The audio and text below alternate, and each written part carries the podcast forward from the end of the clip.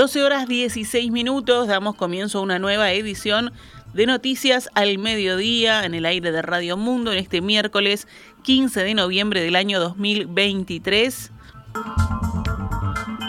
El diputado colorado del sector Ciudadanos, Ope Pasquet, dijo que es cruel la postura del Ministerio de Salud Pública, encabezado por Karina Rando, quien apuntó en un escrito que es una obscenidad y una calamidad aprobar la ley de eutanasia. Para el Ministerio de Salud Pública es obsceno y calamitoso que haya eutanasia mientras los cuidados paliativos no lleguen a todos. O sea, el que sufre y no accede a los paliativos tampoco debe acceder a la eutanasia. Debe sufrir hasta morir. Eso no es obsceno, es cruel, escribió Pasquet en su cuenta de X.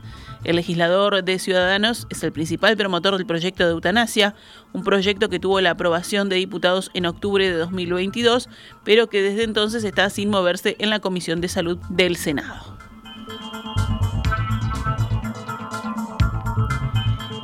El senador y presidente de Cabildo Abierto, Guillermo Domenech, se enojó con su par y líder cabildante Guido Manini Ríos luego de que dijera en el libro Manini, un comandante sin jefe de Fernando Amado, que había creado el nombre y la bandera de Cabildo Abierto. Según una fuente política del partido consultada por el medio Montevideo Portal, el día que se hizo pública la noticia, Domenech cuestionó por qué Manini sale ahora con esto que es innecesario y no es cierto. El informante reconoció que en las filas cabildantes siempre estuvo la idea de que el creador del nombre había sido el senador, pero a decir verdad nunca fue el tema al que le dieron mayor relevancia. Incluso Domenech le comunicó su malestar a Manini Ríos en una reunión informal que tuvieron esta semana. Si bien el encuentro no fue pactado para tratar este tema, sí se abordó junto con la polémica en torno a si Manini Ríos violó la Constitución al haber participado en la creación de Cabildo Abierto mientras estaba en funciones como comandante en jefe del ejército. La disputa con quién puso el nombre es un tema menor para los dirigentes de Cabildo Abierto, pero entienden que si Manini Ríos faltó a la verdad en la entrevista con Amado, es un lío interno innecesario. Las fuentes aclararon que no hubo enojo entre los cabildantes, pero sí fue necesario una aclaración sobre el mismo hecho para que las cosas quedaran claras, según informa hasta ahora Montevideo Portal.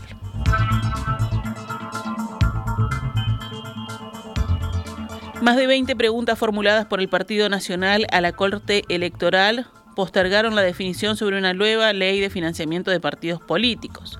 Las preguntas fueron realizadas ayer en la sesión de la comisión especial que analiza el tema por el diputado Juan Martín Rodríguez. La Corte Electoral solicitó una semana de plazo para responder, lo que dilató los tiempos previstos para la aprobación de la iniciativa. El Partido Colorado, el Frente Amplio y el Partido Independiente habían acordado previamente un texto que iba a ser votado mañana en comisión. Hablando con la prensa, el diputado Rodríguez explicó que ante su planteo se acordó trasladar el análisis para el próximo martes. Con las respuestas de la Corte Electoral, la comisión se volverá a reunir y analizará, tratará, abordará eh, el articulado en particular y verá eventualmente qué artículos logran las mayorías para su aprobación y qué artículos no los logra, eventualmente a su vez de la propuesta que fue formulada eh, hace unos días, si se mantiene tal cual está o si se le incorporan las sugerencias que la Corte Electoral realiza o que los integrantes de la comisión de los partidos políticos también se le pueden formular. El Partido Nacional sigue cuestionando algunos puntos centrales de la iniciativa. Por ejemplo, el nuevo mecanismo previsto para que los canales de televisión cedan minutos gratuitos a los partidos para pautar publicidad electoral. Al respecto, Colorados e Independientes piensan incorporar al texto una compensación a los canales, facultando al Poder Ejecutivo a otorgarles determinadas exoneraciones fiscales. La votación del proyecto en la Cámara de Diputados quedó para el martes 28 en una sesión extraordinaria. Ayer, al finalizar la reunión de la comisión, el presidente de la Corte Electoral, José Arocena, sostuvo que si bien el proyecto necesita algunos ajustes, representa un paso adelante. En el Frente Amplio, el diputado Carlos Varela urgió a una rápida aprobación del proyecto y sostuvo que no puede haber otra campaña electoral sin el marco legal adecuado. Nunca nadie dijo que no quieren que salga esta ley. Y aparte usted imagine que en la situación que está viviendo el país, yo no creo que ningún partido no quiera que, se eh, establezca una ley que controle los recursos financieros de los mismos. 12 horas 21 minutos, vamos con otras noticias. Un repartidor fue asesinado disparos en el pecho y la cabeza sobre las 8 de la mañana de hoy miércoles en la zona de Cachimba del Piojo, en el barrio La Teja de Montevideo. La víctima de 34 años hacía reparto de panificados en una camioneta tipo furgón. Tenía un antecedente penal de 2009 por intento de rapiña. Fue atacado a tiros cuando estaba en Gregorio Camino y Heredia, dejando mercadería en un almacén. No hay novedad acerca de él o los homicidas. En la escena se incautaron dos casquillos de una pistola 9 milímetros y un proyectil deformado. El portadocumentos de la víctima fue hallado vacío sobre uno de los asientos de la camioneta, según informó la policía. La fiscal de homicidios, Mirta Morales, comenzó la investigación del crimen. El de esta mañana es el cuarto homicidio ocurrido en Montevideo en poco más de 24 horas. En la madrugada, una mujer fue asesinada en la Cruz de Carrasco. En tanto, en la noche del lunes, las víctimas fueron dos hombres de 44 años en los barrios La Unión y Villa Española.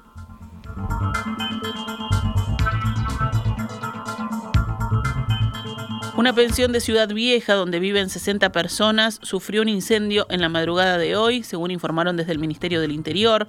No hubo víctimas de gravedad, aunque sí varios, incluso menores de edad, sufrieron inhalación de humo. Las 60 personas que viven allí pudieron evacuar el edificio. Nueve fueron asistidas por inhalación de humo, entre ellas cinco menores de edad que fueron rescatados desde un dormitorio de un apartamento del último piso. Las personas afectadas por el humo fueron trasladadas a diferentes hospitales. También un policía de 38 años que trabajó en la evacuación. Una de las víctimas del incendio fue diagnosticada con quemaduras leves y dada de alta en el lugar. Trabajaron allí bomberos del destacamento Centro Cordón y policía de la seccional primera.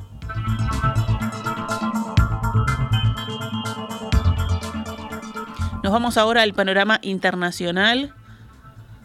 No hay lugar en Gaza al que no llegaremos, esto advirtió hoy el primer ministro israelí Benjamín Netanyahu, el día en que el ejército israelí entró en el hospital más grande del territorio palestino. Alcanzaremos y eliminaremos a Hamas y traeremos de regreso a los rehenes, dos misiones sagradas, dijo el jefe de gobierno durante una visita a una base militar en Israel. Nos dijeron que no llegaríamos a las afueras de la ciudad de Gaza y lo hicimos. Nos dijeron que no entraríamos al hospital Al-Shifa y lo hicimos, añadió.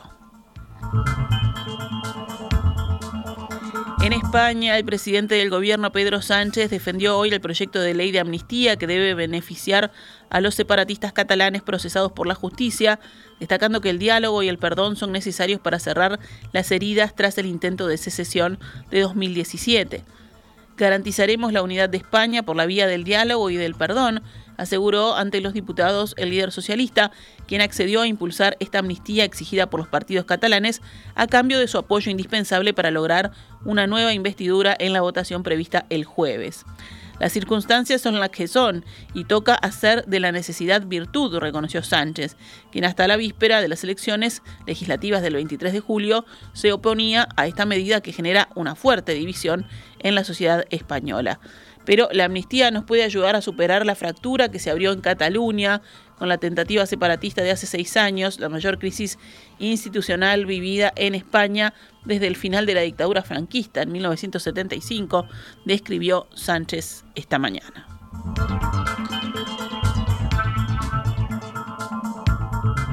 75 civiles murieron y más de 200.000 personas fueron desplazadas como consecuencia de los combates lanzados el mes pasado contra el ejército birmano por una alianza de grupos étnicos minoritarios, según informó hoy Naciones Unidas. Los combates estallaron el 27 de octubre en el norte del estado de Shan, cerca de la frontera con China, en un ataque lanzado por una unión formada por el Ejército de Liberación Nacional Taung el ejército de Arakan y la Alianza Democrática Nacional de Birmania. Esta ofensiva representa para los generales en el poder una amenaza militar de una magnitud inédita desde el golpe de Estado de 2021, según los analistas. Estos grupos reivindican la toma de decenas de posiciones militares y varias carreteras, así como una ciudad fronteriza estratégica para los intercambios con China, principal socio comercial de Birmania. El régimen militar admitió haber perdido terreno, pero calificó de propaganda las afirmaciones de la alianza según las cuales se había apoderado de las ciudades en el norte del estado de Shan.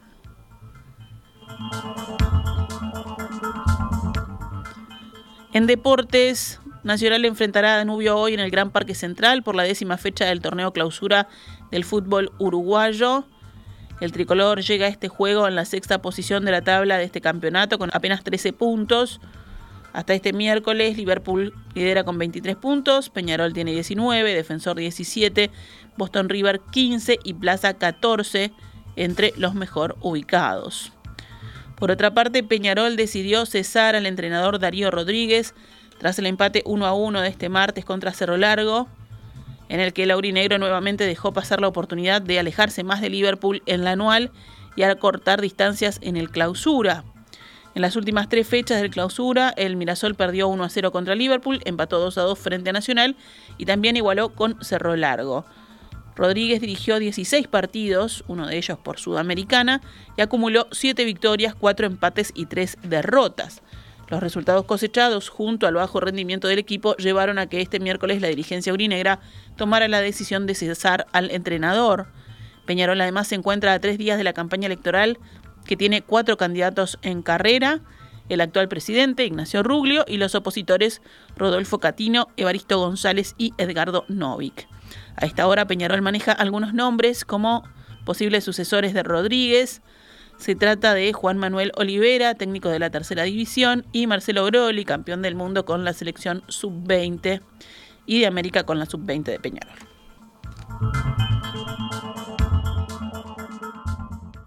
Esta es Radio Mundo 1170 AM. ¡Viva la radio!